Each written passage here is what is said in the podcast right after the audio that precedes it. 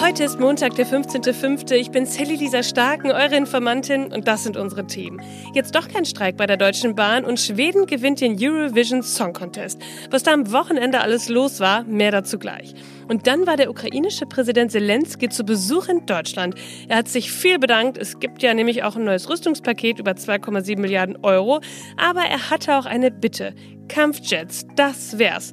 Nur wäre das eine Waffe, die nicht nur zur Verteidigung eingesetzt würde und ob wir damit nicht Kriegspartei werden könnten, darüber sprechen wir. Außerdem waren Wahlen in Bremen, ohne die AfD, dafür aber mit der neu gegründeten Partei Bürger in Wut. Ob der Rechtspopulismus also weiter im Bremer Parlament vertreten ist, das ist gleich Thema. Zum Schluss sprechen wir über die Umweltministerin Steffi Lemke, denn sie sagt, dass die Grünen zurzeit in ihrer Politik nicht immer den richtigen Ton treffen würden. Los geht's! Die Informantin. News erklärt von Sally Lisa Stark. Ihr Lieben, wie war euer Wochenende? Habt ihr eine schöne Zeit gehabt? Ich habe super viel im Garten rumgegraben und neue Pflanzen gepflanzt. Das hat wirklich was Entspanntes.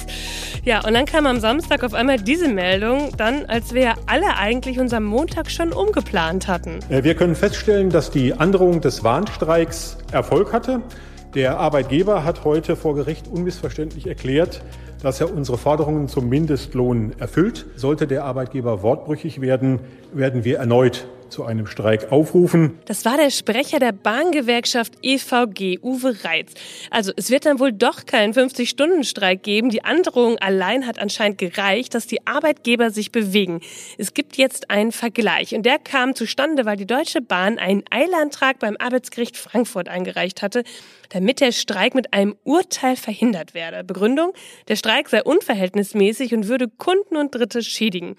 Ja, das Arbeitsgericht machte der Gewerkschaft dann klar, dass der Streik eventuell nicht rechtmäßig sein könnte.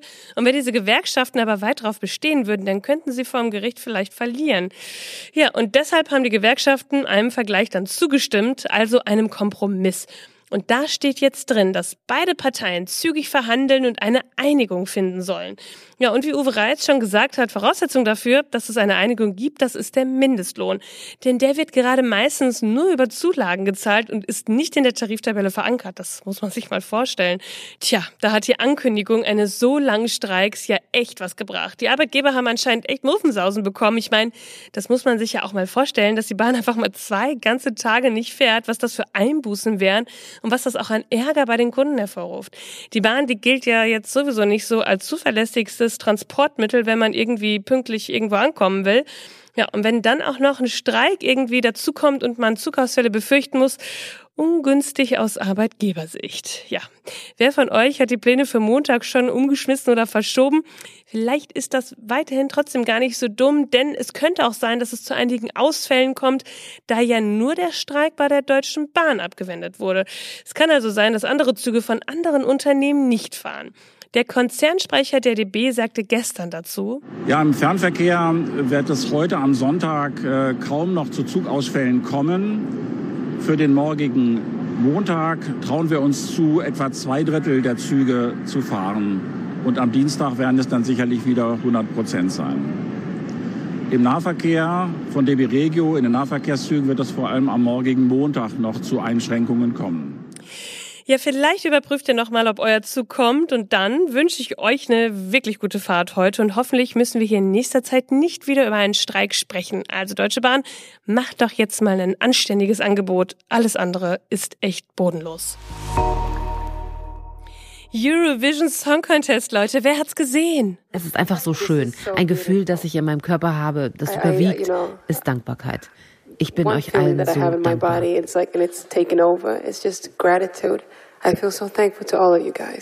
Ja, das war die schwedische Gewinnerin Loreen und sie ist einfach mal die erste Frau, die zum zweiten Mal den Eurovision Song Contest gewonnen hat.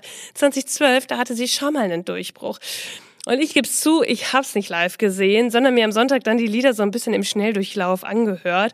Früher als Kind, da war das ja irgendwie, ja, da gehörte das irgendwie zu zum Fernsehabendprogramm, wie zum Beispiel auch Wetten das. Heute eher weniger. Ich war am Samstagabend auf einer Geburtstagsparty und wir haben abends echt lang draußen gesessen und auch darüber gesprochen, dass wir damit ja irgendwie aufgewachsen sind, aber der Hype nicht mehr ganz so stark ist wie früher vielleicht. Ja, und früher sind da auch richtige Stars entdeckt worden oder eben weiter bekannt geworden. Denkt mal an ABBA, Udo Jürgens, Celine Dion, Cliff Richard oder Lena. Ja, wusstet ihr das? Ich meine, Lena haben wir wahrscheinlich alle mitbekommen, als wir noch Kinder oder Jugendliche waren und sie Deutschland mit Satellite auf Platz eins gehoben hat. Aber Vielleicht liegt es jetzt auch so ein bisschen an den KandidatInnen. Bei der richtigen würde ich wahrscheinlich auch einschalten. Denn Leute, Deutschland hat schon wieder den letzten Platz für sich erobert mit der Band Lord of the Lost.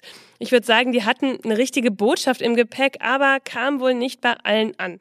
Ja, und mit dem letzten Platz, da kennen wir uns ja irgendwie auch aus. Das war auch 2022 so, 2016 und 2015 nicht so der beste Lauf, oder? Aber der ESC, der hat ja irgendwie auch eine politische Bedeutung. Letztes Jahr gewann die Ukraine, aber Austragung im Kriegsgebiet keine gute Idee. Deshalb wurde sie bei dem diesjährigen Contest in Liverpool total schön mit einbezogen. Und dann die bekannte Stimme des ESC, der Kommentator Peter Urban, der mit seinen Kommentierungen eigentlich wirklich die Hälfte des Spaßes ausgemacht hat, ja, der hatte in diesem Jahr seinen letzten Auftritt. Und in einem Interview, da hat er dann auch erzählt, dass der ESC für so viel stehen würde. Für Toleranz, Offenheit, Verständnis und Respekt. Er sagt, das Event ist ein wunderbares Beispiel dafür, wie Europa eigentlich sein könnte, wie die Welt eigentlich sein könnte. Der ESC kann Botschaften senden, meint er, Botschaften gegen den Krieg, er ist ein Symbol. Ja, Vielleicht wird's ja nächstes Jahr besser. Ich habe im Vorentscheid ja sehr mit der Künstlerin Phoenix Kühnert mitgefiebert, bekannt auf Instagram unter This is Phoenix, Elite When We Dance.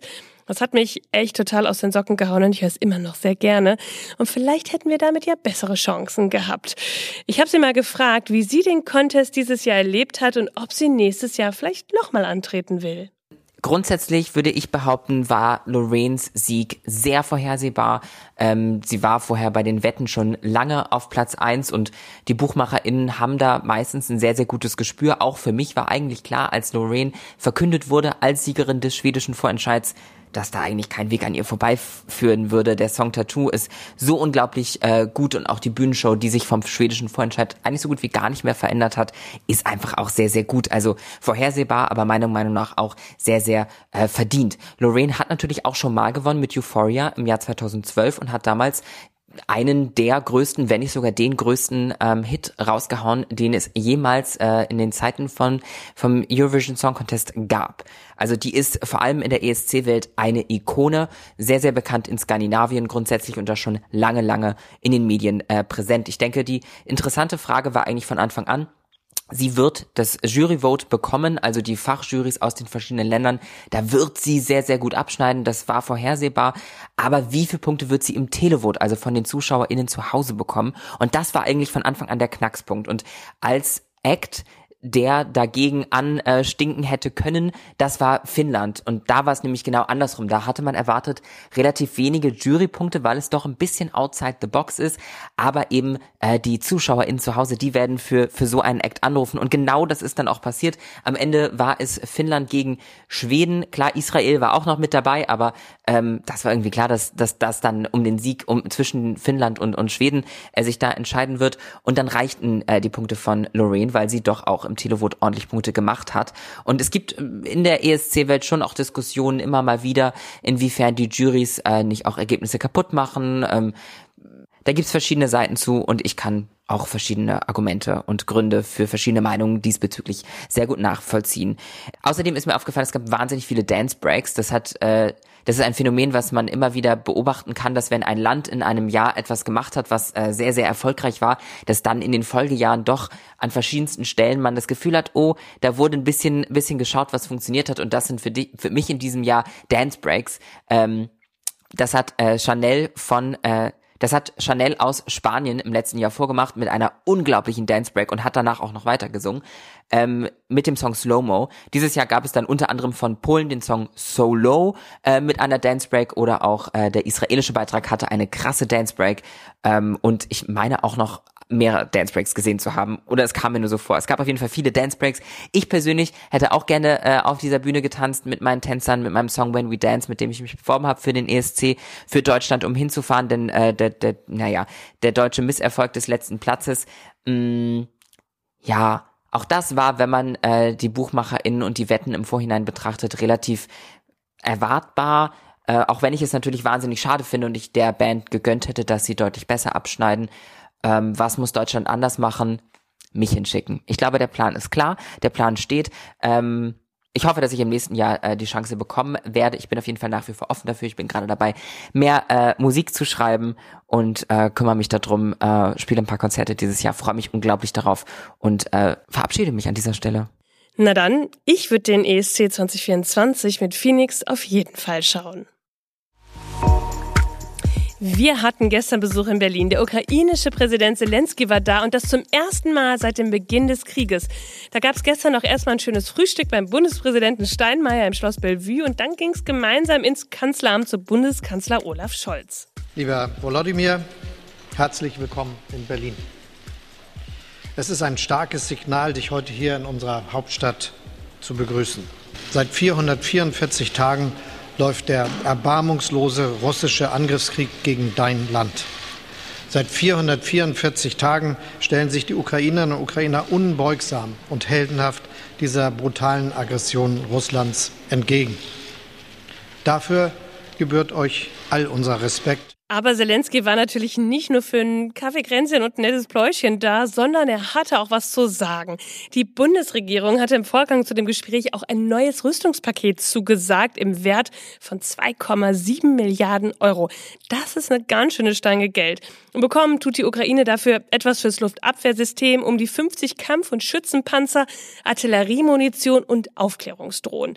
Und der Verteidigungsminister Boris Pistorius sagte dazu am Samstag, Zitat, mit diesem wertvollen Beitrag an dringend benötigten militärischen Material zeigen wir einmal mehr, dass es Deutschland mit seiner Unterstützung ernst ist. Ja, und dafür bedankte sich Zelensky dann hochoffiziell, Zitat, der Umfang der deutschen Hilfe ist der zweitgrößte nach den USA. Vor allem möchte ich dir, Olaf, herzlich danken und dem gesamten deutschen Volk für eure Hilfe. Ja, und auch Olaf Scholz sagte. Wir unterstützen die Ukraine nicht nur humanitär, sondern auch politisch, finanziell und natürlich auch mit Waffen. Ich habe es oft gesagt und wiederhole es hier heute. Wir unterstützen euch so lange, wie es nötig sein wird. Seit Beginn des Krieges beläuft sich allein unsere bilaterale Unterstützung der Ukraine auf 17 Milliarden Euro. Und wir haben die Weichen dafür gestellt, dass diese Hilfe auch in den nächsten Jahren sichergestellt wird. Zelensky hatte dann aber noch eine Bitte. Lieber Olaf, ich brauche Kampfjets. Das Thema der Kampfjets, das ist ja nicht wirklich ein neues. Zelensky redet immer mal wieder davon, aber die Frage, ob eine solche Lieferung den Krieg nicht weiter eskalieren lassen würde, die steht also wirklich wie ein Elefant im Porzellanladen, meiner Meinung nach. Und dann eben auch die Beteiligung am Krieg, wenn wir Kampfjets liefern, die ja nicht nur zur Verteidigung eingesetzt werden könnten, wenn wir mal ehrlich sind. Und dadurch könnten wir dann eventuell auch Kriegspartei werden. Das ist für die meisten europäischen Länder gerade einfach zu gefährlich. Und deshalb reagierte Scholz auf diese Bitte auch eher zurückhaltend. Und dann ging es für die beiden auch erstmal weiter nach Aachen, denn da hat Zelensky den Karlspreis verliehen bekommen. Ja, nicht nur er, sondern auch das ukrainische Volk werden damit für die Verdienste um die Einheit Europas geehrt. Und ja, Europa steht vereint. Ich kann euch gar nicht sagen, wie ich zu einer Lieferung von Kampfjets stehe. Es macht mir eher ein mulmiges Gefühl, dass, dass wir so eine Kriegswaffe hergeben könnten, die eben auch mehr kann als nur verteidigen. Denn die Grenze ist doch eigentlich ganz klar. Oder was denkt ihr? Und dann gibt's die Ergebnisse der Bürgerschaftswahl in Bremen. Und das alles ohne die AfD. Aber dazu gleich mehr. Erstmal, die SPD hat die Wahl gewonnen mit einem deutlichen Vorsprung vor der CDU. Die Grünen lagen bei den Hochrechnungen, die ich mir gestern Abend noch anschauen konnte, bevor ich die Folge aufgenommen habe, bei um die 12,5 Prozent. Und damit haben sie auch fast fünf Prozent zur vorherigen Wahl verloren.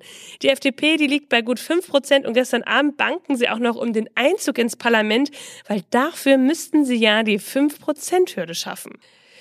Ja, und dann gibt's da noch so eine neue Partei, die Bürger in Wut. Ja, ihr habt richtig gehört, so heißt die Partei in Bremen. Und die haben einfach mal um die 10,5 Prozent bekommen. Eine rechtskonservative bis rechtspopulistische Partei, die an die Themen der AfD anknüpft und scheinbar mindestens die Hälfte der Stimmen von AfD-WählerInnen bekommen hat. Aber das müssen wir jetzt mal ein bisschen genauer auswerten. Die AfD, die durfte bei der Wahl ja nicht antreten, weil sie ihre Wahllisten nicht richtig abgegeben hat. Da gab's nämlich zwei und da waren die sich nicht so ganz einig. Pech für die AfD, Glück anscheinend für die BIW, die Bürger in Wut. Die setzen vor allem auf das Thema, dass die Menschen enttäuscht von den großen Parteien sind. Halt eigentlich genau wie die AfD. Die selbsternannte Alternative und die Themen sind Zuwanderung und innere Sicherheit. Also irgendwie ist diese neu gegründete BIW wohl die Alternative für die Alternative gewesen. Und damit gab es eben keine Hoffnung darauf, den Rechtspopulismus aus dem Parlament zu verbannen. Eine Regierung muss sich jetzt in den nächsten Wochen finden. Ob es rot-rot-grün wird oder eine große Koalition, das wird man sehen. Aber ich habe einen kleinen Funfact mitgebracht über Bremen. Da regiert die SPD einfach schon seit 77 Jahren und damit, Obacht, länger als die CSU in Bayern. Und das ist doch auch mal was. Können wir uns Klimaschutz bald nicht mehr leisten, wenn wir kein Geld mehr in der Tasche haben wegen der Inflation? Ja, das hat die Bild am Sonntag gestern die Umweltministerin Steffi Lemke gefragt. Und sie hat geantwortet, Zitat, leider ist es so, dass wir es uns nicht leisten können, keinen Klimaschutz zu betreiben. Es wird richtig teuer werden, wenn wir auf Klimaschutzmaßnahmen verzichten. Fluten, Starkregen, Dürren, Waldbrände nehmen zu und sie richten massive Schäden an. Gut gekontert habe ich gedacht, als ich das Interview gelesen habe. Standen aber noch zwei andere und ein bisschen auch interessantere Punkte drin als diese pieksigen Fragen der Bild. Und darüber haben gestern dann auch noch mehr Medien berichtet. Steffi Lemke hat nämlich auch darüber geredet, dass die Grünen in der Debatte über den Heizungsaustausch nicht den richtigen Ton getroffen hätten. Ihr erinnert euch? Warum kaufen trotzdem Menschen Öl- und Gasheizungen? Nun, das ist die Begründung, warum ich meine, dass wir ein Gesetz brauchen. Weil wir, und das kennen wir aus unserem Alltag, in der aktuellen Situation nicht immer nur ökonomisch entscheiden, sondern auch unökonomische Entscheidungen treffen. Und äh, so wird es hier, mal hier dann auch sein.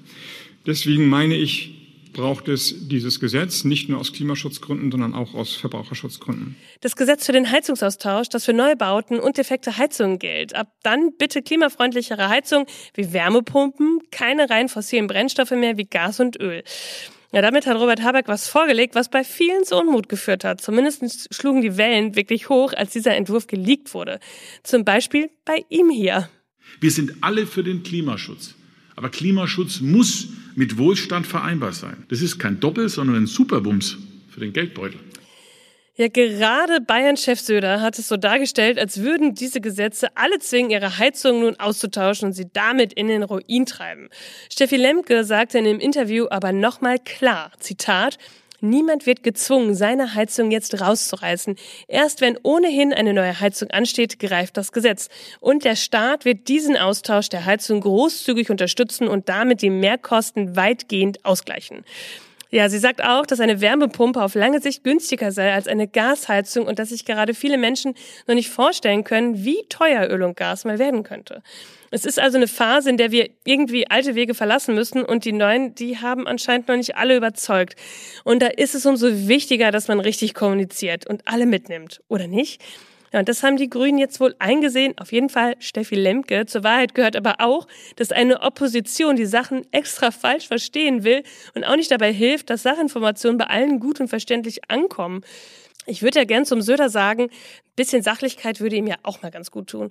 Die Umweltministerin sieht auch, dass es die Grünen gerade irgendwie ohnehin schwer haben. Sie fallen in den Umfragen ja ab. Wir haben es gerade in der Wahl in Bremen gesehen. Und das ist ja irgendwie wahrscheinlich für die Grünen eine ziemliche Enttäuschung. Und sie meint, das liegt daran, dass ihre Partei mehr ins Handeln kommen müsse. Es ist einfach, das Pariser Klimaabkommen zu unterschreiben und darüber zu reden, was alles getan werden muss, sagt sie. Foto hier. Betroffenheit da, aber es dann umzusetzen und sich vor allem in der Ampel durchzusetzen, das ist nochmal ein anderes, dickes, hartes Brett. Ja, diesen Realitätsschock, muss ich ehrlich sagen, den müssen in Europa ja gerade wirklich viele PolitikerInnen erleben. Besonders natürlich meistens diejenigen, die nun unpopuläre Maßnahmen ergreifen müssen. Und das erschließt sich wahrscheinlich nicht allen von selbst, warum sie das tun. Für die Opposition ist das dann meist auch leichter. Sie können weiterhin groß ankündigen, alles besser zu machen. Nur den Beweis dafür, den bleiben sie meist schuldig. Und so dreht sich das Politikrad immer weiter. Das ist irgendwie ganz normal. Aber Leute, die Uhr tickt. Die Grünen müssen sich darauf besinnen, wofür die Menschen sie gewählt haben. Fürs Handeln im Klimaschutz. Also los. Und ja, kein Klimaschutz kann sich wirklich keiner leisten. Und deswegen fand ich dieses Interview mit Steffi Lemke mal irgendwie auch erfrischend ehrlich. Was denkt ihr? Ihr Lieben, das war schon wieder für heute. Was für ein Start in die Woche. Ihr findet wie immer alle Quellen und Informationen in den Show Notes. Informiert euch selbst, sprecht darüber, bildet euch eure eigene Meinung. Schreibt mir, wenn ihr Fragen habt oder Anregungen, schickt mir eine Sprachnachricht auf Instagram.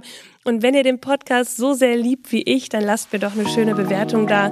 Bei Apple könnt ihr was Nettes schreiben. Bei Spotify könnt ihr mir fünf Sterne geben. Ich freue mich riesig darüber. Auch wenn ihr ihn weiterempfehlt, so können wir wachsen und das ganze Projekt auf richtig tolle Füße stellen. Und dann hören wir uns am Mittwoch wieder, denn irgendwas passiert ja immer. Bis dann. Die Informantin.